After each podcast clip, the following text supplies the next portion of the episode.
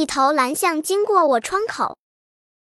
蓝象经过我窗口的时候，我正在火炉上烤着几个小橘子。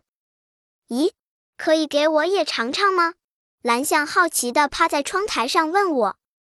当然可以，我爽快地答应着，剥了一个冒着热气的橘子给他。烤过之后，味道很不错呢。蓝象吧唧吧唧吃完了橘子后，称赞道：“嗯，总觉得冬天吃的东西都应该热乎乎的，而且橘子烤过之后再吃，有点像小时候吃的糖水蜜橘罐头呢。”“嗯嗯，你说的没错，那可是童年的味道哟。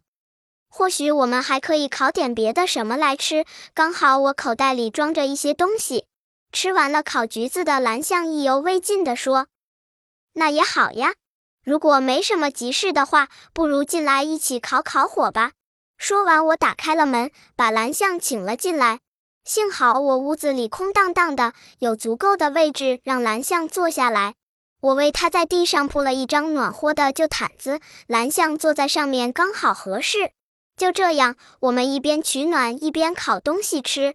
蓝象慢吞吞地打开他随身带来的口袋，一样一样地往外面掏着东西。有透明的六角形饼干，嗯，这个是冰雪。他一边把它们铺在炉架上，一边像是自言自语一般的向我介绍。然后他又拿出一瓶晶莹剔透的粉末，倒在六角形的饼干上。嗯哼，这是霜冻，撒一些在上面会比较甜哦。好了。最后再用北风把火吹旺一点儿。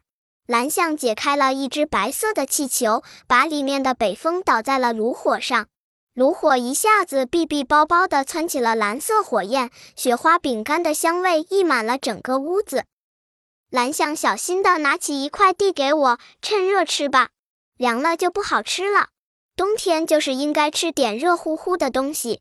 说完，对我笑了笑，谢谢。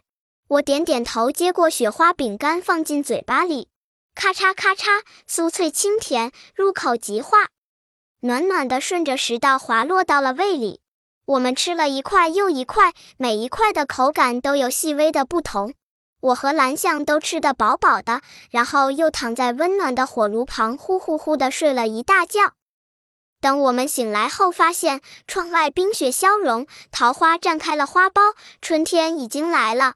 看来冬天被我们不知不觉地吃掉了呢。